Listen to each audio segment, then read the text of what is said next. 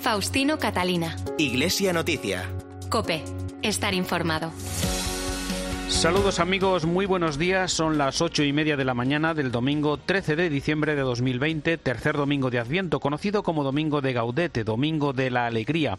Y este es el momento de comenzar la cita semanal de la cadena COPE con la actualidad religiosa. Es el informativo Iglesia Noticia que ahora comenzamos con media hora de información hasta las nueve de la mañana en que llegará la transmisión de la Santa Misa desde Toledo. Hoy el programa llega hasta ustedes gracias a Rafael Nieto en el control de sonido y Nacho de Gamón en la producción. Ahora los titulares. La vida es un don y la eutanasia un fracaso. Es la denuncia de la conferencia episcopal ante la aprobación en el Congreso de los Diputados de la ley de eutanasia, ya que considera un hecho especialmente grave que supone una ruptura moral y de cambio en los fines del Estado. Además, el cardenal Juan José Omella, presidente de la conferencia episcopal, se reunió el jueves con el presidente del Partido Popular, Pablo Casado. Hablaron de la situación derivada de la pandemia, del trabajo social de Cáritas y de la labor educativa de la Iglesia. Mientras tanto, el Papa, que visitará Irak el próximo mes de marzo, rindió el martes homenaje a la Inmaculada y publicó una carta apostólica sobre San José a los 150 años de su declaración como patrono de la Iglesia Universal y dando inicio a un año jubilar. Además, ayer fue consagrado y tomó posesión de la diócesis el nuevo obispo de Zamora, Fernando Valera, y un informe de Cáritas Española constata el profundo impacto económico y personal de la COVID-19 en las familias que acompaña. Faustino Catalina. Iglesia Noticia. Cope. Estar informado. La vida es un don y la eutanasia un fracaso. Así lo afirma en una nota la conferencia episcopal ante la aprobación en el Congreso de los Diputados de la ley de eutanasia. Los obispos denuncian la tramitación sospechosamente acelerada en tiempo de pandemia y estado de alarma y sin diálogo público de esta ley que hace juego a la visión antropológica y moral de los sistemas de poder dominantes en el mundo. Luis Argüello es el secretario general de la conferencia episcopal. El hecho es especialmente grave, pues instaura una ruptura moral un cambio en los fines del Estado, de defender la vida a ser responsable de la muerte infringida y también de la profesión médica, llamada en lo posible a curar o al menos a aliviar, en cualquier caso a consolar y nunca a provocar intencionadamente la muerte. Recuerdan los obispos que frente a la muerte están los cuidados paliativos integrales que alivian el dolor, consuelan y ofrecen la esperanza que surgen de la fe y dan sentido a toda vida humana, incluso en el sufrimiento y la vulnerabilidad. Urgimos a la promoción de los cuidados paliativos que ayudan a vivir la enfermedad grave sin dolor y al acompañamiento integral, por tanto también espiritual, a los enfermos y a sus familias.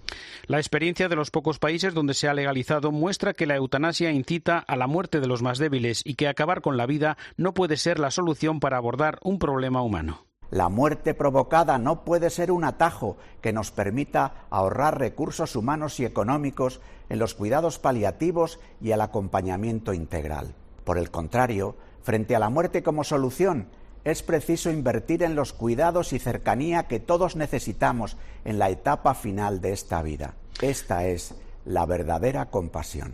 La conferencia episcopal recuerda que estamos llamados a no abandonar nunca a los que sufren, no rendirse nunca, sino cuidar y amar para dar esperanza, afirman los obispos que piden a quienes tienen responsabilidades actuar en conciencia según verdad y justicia.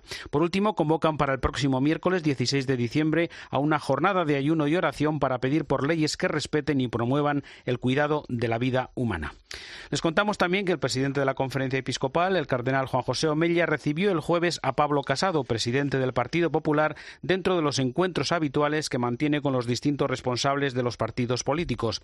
Entre los temas tratados por el presidente de los obispos españoles y el líder de la oposición están la situación actual derivada de la pandemia, el trabajo social que realiza Caritas y la labor educativa de la Iglesia.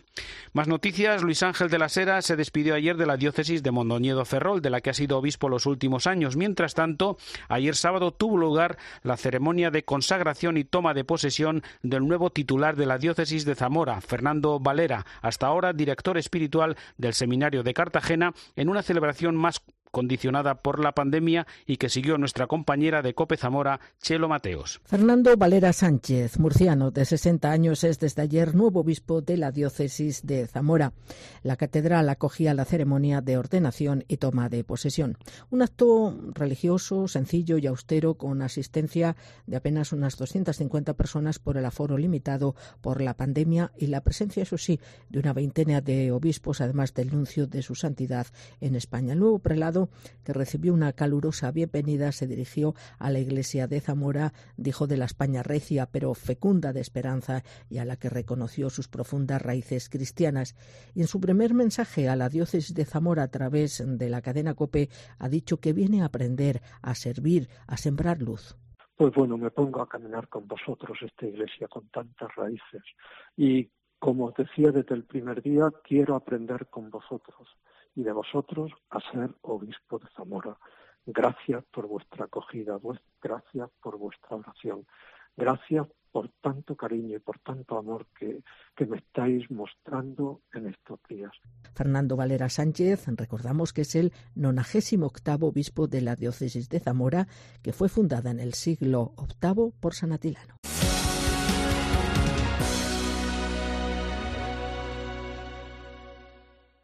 ¿Te imaginas vivir sin agua? Hoy en día más de 2.000 millones de personas carecen de agua potable, un recurso necesario para evitar contagios y que puede marcar la diferencia entre la vida y la muerte. Te necesitamos para frenar las terribles consecuencias de la falta de agua en los países más pobres. Entra en manosunidas.org y convierte cada gota en vida. En Torremolinos. Y en el oeste. No podría yo hacer el papel. No digas Alfredo Landa ¿Eh? es el rey. Mírate. Vente a ligar al oeste y amor a la española. Ahora vas a ver quién soy yo. El domingo por la tarde, viva el cine español en 13. Faustino Catalina. Iglesia Noticia. Cope. Estar informado. En Iglesia Noticia, la actualidad internacional nos lleva en primer lugar hasta el Vaticano, donde el Papa celebró ayer misa en la Basílica de San Pedro en la fiesta de la Virgen de Guadalupe. La semana comenzó el martes con una visita sorpresa de Francisco a la Plaza de España para rezar ante la imagen de la Inmaculada tras suspenderse por la pandemia el tradicional homenaje a primeras horas de la tarde. Ese mismo día eligió el Papa para publicar una nueva carta apostólica que con el título Patris Corde, con corazón de padre, conmemora el 150 aniversario de la declaración de San José como patrono de la Iglesia Universal. Además, convocó la celebración desde ese día de un año de San José. Vamos a conocer más detalles con la crónica de la corresponsal de la cadena COPE en Roma y el Vaticano, Eva Fernández. Buenos días. Buenos días. La fiesta de la Virgen de Guadalupe se celebró por todo lo alto en una basílica de San Pedro, mucho más vacía de lo habitual, a la que asistieron representantes de los colegios mexicanos y de distintos países de Latinoamérica que residen en Roma. En su homilía, el Papa reflexionó sobre tres palabras que contemplamos en la Virgen, abundancia, bendición y don. Y aseguraba que la generosidad es como un límite que tiene Dios, el de la imposibilidad de darse de otro modo que no sea en abundancia. Y mirando la imagen de nuestra Madre, entendemos un poco esto de la abundancia, del decir bien, del bendecir. El don de Dios se nos presentó como una bendición en el bendito por naturaleza y en la bendita por gracia. Bendita tú eres entre las mujeres, porque nos trajiste al bendito. Que contemplando la imagen de nuestra Madre hoy, le robemos a Dios un poco de este estilo que tiene, la generosidad, la abundancia, el bendecir, nunca maldecir, y en transformar nuestra vida en un don, un don para todos. Al finalizar la ceremonia resonó en toda la basílica el himno de la Virgen de Guadalupe, mientras el Papa rezaba con gran recogimiento ante una copia de la tilma de Juan Diego. Ha sido una semana llena de grandes fiestas dedicadas a la Virgen. El pasado martes, las restricciones de seguridad impuestas por el coronavirus no impidieron que el Papa acudiera al alba y bajo la lluvia a la Plaza de España para poner a los pies de la Virgen un ramo de flores y, sobre todo, para pedirle por la ciudad y por los enfermos enfermos de todo el mundo. Fue un gesto precioso del Papa que ese mismo día convocara un año dedicado a San José para acudir a su protección, estableciendo que se puedan conseguir indulgencias a través de distintas devociones, desde meditar el Padre Nuestro a poner en práctica obras de misericordia o rezar el rosario en familia. Y en la carta titulada Con corazón de padre, el Papa lo describe como un padre obediente, acogedor, valiente, lleno de ternura y además un gran trabajador en la sombra. Es un texto conmovedor que ayuda a preparar la Navidad y a tomar ejemplo de alguien que consiguió pasar desapercibido, pero que a la vez tuvo gran protagonismo en la historia de la salvación. La carta revela, por cierto, que desde hace 40 años reza cada día una preciosa oración a San José, en la que le lanza un reto porque la oración finaliza con estas palabras que no se diga que te haya invocado en vano. Muéstrame que tu bondad es tan grande como tu poder. La nueva carta apostólica del Papa y el año dedicado a San José para recordar su papel fundamental en la Iglesia muestran también la especial devoción del Papa por el esposo de la Virgen. Es el momento para el comentario desde Roma de Antonio Pelayo. Buenos días. Buenos días. María y José, o si lo prefieren, José y María, son las dos columnas espirituales de la casa de Nazaret donde creció el niño Jesús. A ambos les ha recordado el Papa el mismo día, el pasado 8 de diciembre.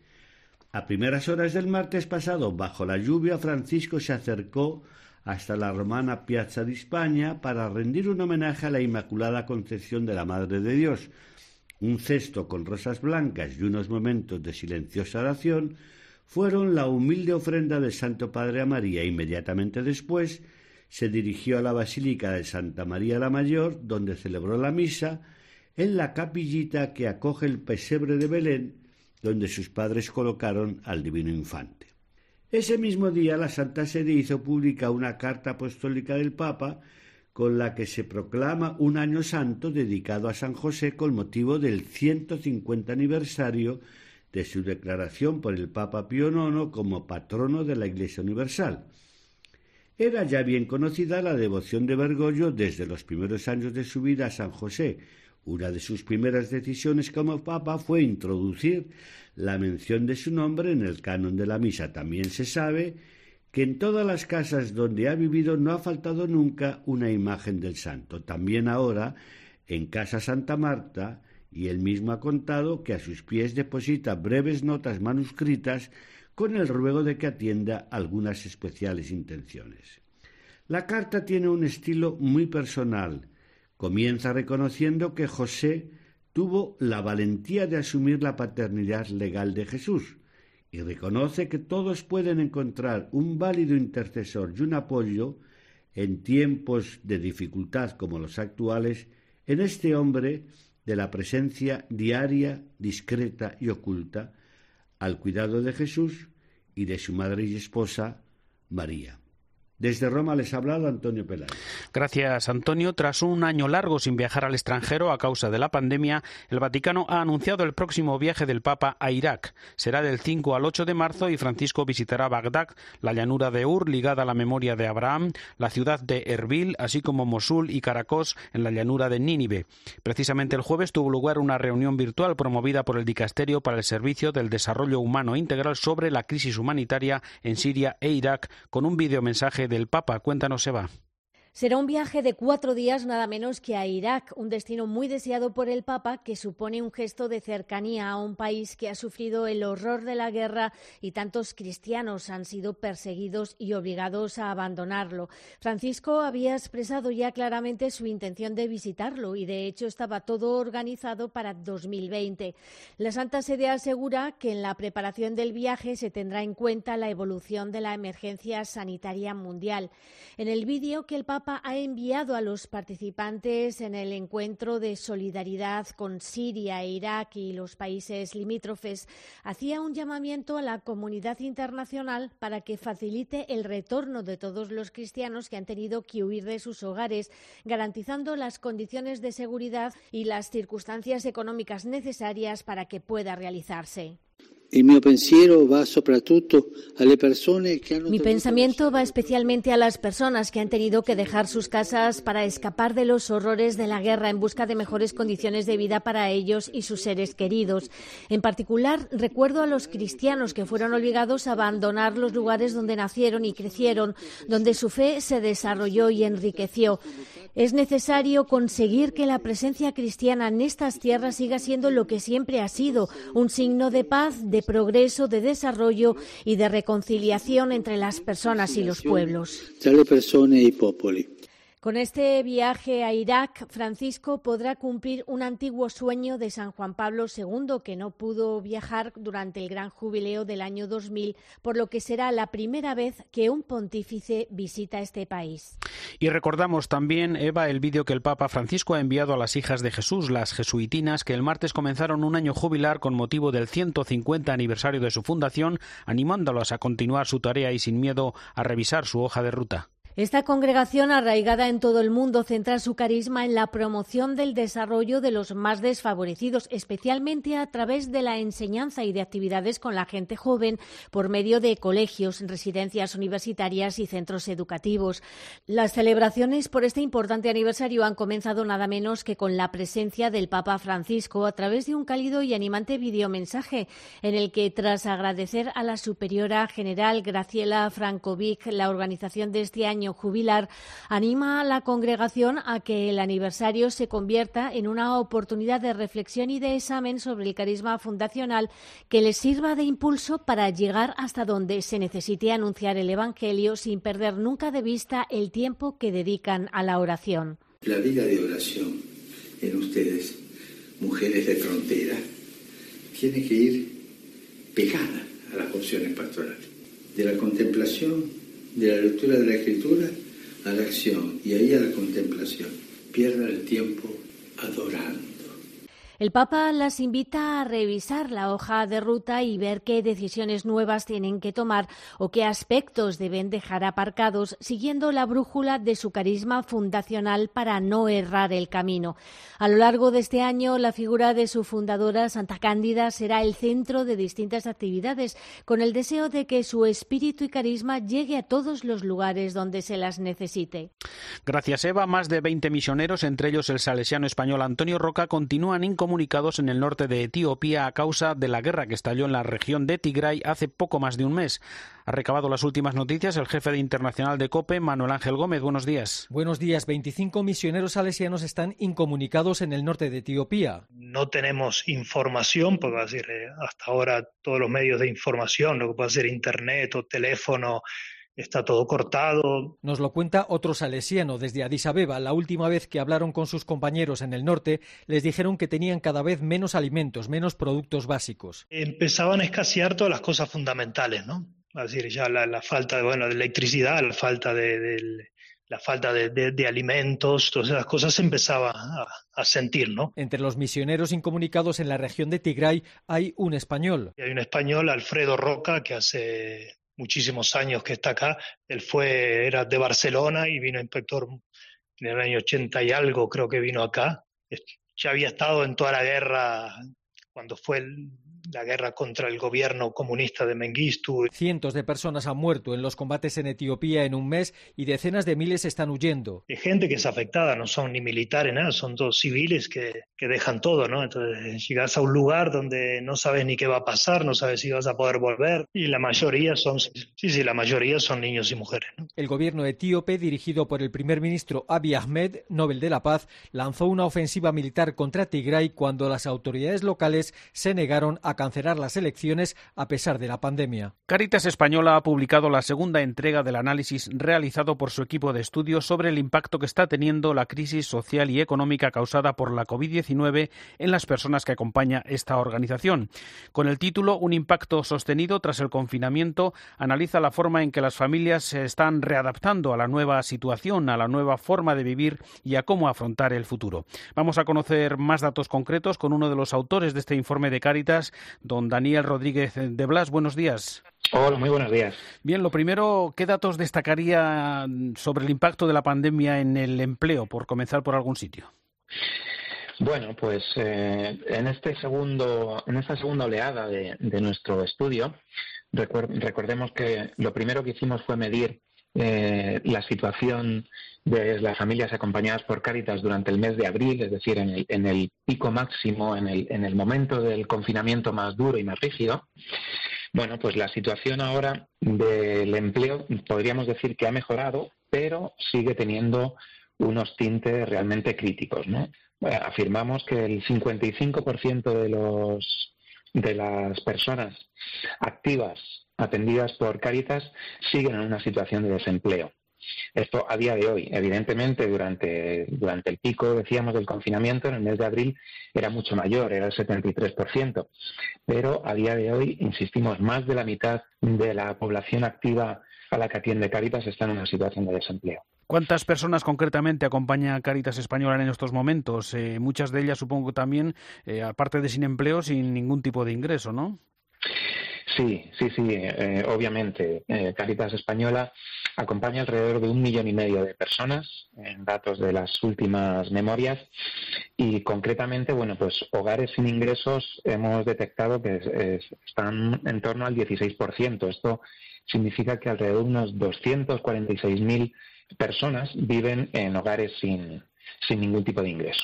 Y desde su perspectiva, desde ese análisis, ¿son suficientes las medidas de protección social en marcha o, las que se han enunciado desde distintas instancias oficiales? Bueno, hay algunas medidas que desde luego desde Cáritas Española se celebró esas, esas medidas. El ingreso mínimo vital, por ejemplo, creemos que es un, un elemento que puede ayudar indudablemente a estas familias. Pero hay diferentes análisis que hacer con respecto a esto. Por un lado, eh, solamente con, mejorar o mitigar la situación económica de estas familias no es suficiente. En ocasiones hay otras dificultades asociadas, eh, bueno, y que solamente con los ingresos no se van a resolver. Estamos hablando de, temas de salud, de temas de vivienda, etcétera. Entonces, simplemente con un ingreso eh, económico no va a ser suficiente para algunas de estas familias. Pero es que, aún así, este ingreso mínimo vital, eh, bueno, pues tampoco está llegando de la manera de la que debería llegar. Entendemos que aún es pronto, que es una medida que se puso en marcha hace tan solo unos meses y que aún quizás es pronto, pero eh, lo que sí hemos detectado en nuestro estudio es que hay una gran parte de la población atendida por Cáritas que no tiene información acerca de, este, de esta medida, del ingreso mínimo vital, por ejemplo. ¿no? El 40% de las familias atendidas por Cáritas dicen que no han solicitado el ingreso mínimo vital porque no tienen información suficiente, porque no saben dónde acudir, porque no saben qué documentación hay que presentar. Bueno, esto yo creo que es un déficit del sistema y es algo a lo que pues también desde Cáritas tenemos que hacer autocrítica para, para tratar de facilitar el acceso a esta medida a estas familias. Y más datos de este informe. ¿Qué impacto está teniendo la pandemia en la vivienda y en la brecha digital, en el acceso a la tecnología que es cada vez más, más demandada? Bueno, pues la vivienda sigue siendo sin duda uno de los elementos centrales en la economía doméstica. Es eh, bueno, pues seguramente sea la partida a la que más eh, dinero dedicamos prácticamente todas las personas y, seguro las personas atendidas por Cáritas, hasta el punto de que las estrategias, cuando las familias se quedan sin ingresos o cuando ven reducidos sus ingresos, muchas veces las estrategias van en la línea de eh, reducir gastos en la vivienda. Eh, por ejemplo, nosotros hemos visto en este estudio que un 9% de las familias atendidas por Cáritas han cambiado de vivienda obligadas como una estrategia para adaptarse a una situación en la que cuentan con menos ingresos. Eh, pues, y además de eso, además de eso, además de este 9% de familias que han tenido que cambiar de vivienda, eh, bueno, pues encontramos que la vivienda sigue siendo un elemento pues muy crítico para las economías de las familias. Más de cuatro de cada diez familias dicen que no pueden hacer frente a los gastos de suministros, por ejemplo, ¿no? O también cuatro de cada diez familias dicen que, no pueden hacer, hacer frente al, gasto del alquiler. Uno de los efectos que ha traído y que es evidente para todos es eh, pues esta, este aceleramiento en, el, en la digitalización de la sociedad. Esto implica que a día de hoy, si no, si no estás en Internet, si no sabes manejarte en Internet, pues te quedas al margen de muchos procesos. Nosotros hemos, eh, hemos definido como que te encuentras en una situación de apagón tecnológico si no cumples alguna de las tres siguientes características. Si no tienes conexión ilimitada a Internet, si no cuentas con dispositivos para conectarte a Internet, o bien si no tienes eh, conocimientos, competencias o habilidades suficientes para manejarte en Internet. Bueno, pues el 60% de las familias atendidas por Cáritas se encuentran en este apagón tecnológico. ¿Y eso qué significa? Bueno, pues significa que tristemente desde la pandemia esta brecha digital no solamente significa que sea una consecuencia de la exclusión, sino que se convierte en un motor de la exclusión, en un nuevo factor exclusógeno, en algo que te aleja del centro de la sociedad. Sin duda, eh, las familias atendidas por Cáritas, y así nos lo han confirmado, han perdido oportunidades formativas, han perdido oportunidades de empleo, por culpa de este apagón tecnológico, por no tener conexión, por no tener dispositivo o por no saber manejarse en las nuevas tecnologías. Don Daniel Rodríguez de Blas, uno de los autores de este último informe de Cáritas sobre el impacto personal y económico de la COVID-19 en las familias, gracias por atender hoy nuestra llamada desde Iglesia Noticia. Buenos días. Muy bien, muchísimas gracias a vosotros y buenos días. Gracias. Varias confesiones religiosas con presencia en España participaron el viernes en el encuentro interreligioso Artesanos de Vida y Esperanza que acogió el Salón de Actos de la Institución Teresiana de Madrid. En estos momentos de dificultad, el encuentro invitó a los hombres y mujeres de buena voluntad a ser artesanos de vida y esperanza y a ensalzar el valor sagrado de toda vida humana porque cada persona tiene una dignidad que hay que cuidar y respetar. Uno de los participantes fue el secretario general de la Conferencia Episcopal, Luis Argüello. El valor de la vida, la autonomía, la capacidad de decisión, la calidad de vida no están en el mismo plano. De hecho, la debilidad nos recuerda nuestra dependencia de Dios y nos invita a responder desde el respeto debido al prójimo. Y aquí nace la responsabilidad moral ligada a la conciencia de todo sujeto que se hace cargo del enfermo. Médicos, enfermeros, familiares, voluntarios, pastores al encontrarse frente a un bien fundamental e inalienable, la persona humana, que impone la promoción de la vida desde la llegada hasta la muerte. El hombre, en cualquier condición física o psíquica que se encuentre, mantiene su dignidad originaria de haber sido creado a imagen de Dios. La Iglesia aprende del buen samaritano el cuidado del sufriente, del enfermo terminal y de cualquier caído en la senda de la vida y obedece así el mandamiento unido al don de la vida. Respeta, defiende, ama y sirve a la vida, a toda vida el cardenal Carlos Osoro, arzobispo de Madrid, presidió ayer en la Catedral de la Almudena la ceremonia de apertura del proceso diocesano de tres causas de martirio promovidas por la Archidiócesis de Madrid, la Diócesis de Getafe, la Asociación Católica de Propagandistas y la Acción Católica de Madrid y de Getafe, con un total de 140 siervos de Dios. Todos ellos fueron víctimas de la persecución religiosa en España en los años 30 y están agrupados en tres causas. La primera es la de Timoteo Rojo Orcajo y 60 compañeros sacerdotes diocesanos. Timoteo Rojo, de 45 años era el canónigo archivero de la Catedral de San Isidro, le debe Madrid que el cuerpo incorrupto de San Isidro Labrador no desapareciera en la Revolución, pues se encargó con otros compañeros de buscarle un buen escondite. La segunda causa es la de Rufino Blanco Sánchez y 70 compañeros laicos. Rufino Blanco, de 75 años, tuvo nueve hijos, uno de los cuales, Julián, periodista, se encontraba en casa de su padre cuando fueron a buscarlo y le acompañó al martirio. Y la tercera causa es la de Isidro Almazán Francos y siete compañeros laicos de la Asociación Católica de Propagandistas. Isidro Almazán, de 45 años, maestro, era el presidente de la Federación de Maestros Católicos. Llegamos así al final de esta edición del informativo Iglesia Noticia. Ha sido el programa 1702 en este domingo 13 de diciembre de 2020. Llega ya la última hora de la actualidad en España y el mundo y después desde Toledo la Santa Misa. Hasta el próximo domingo, feliz semana. Un saludo de Faustino Catalina.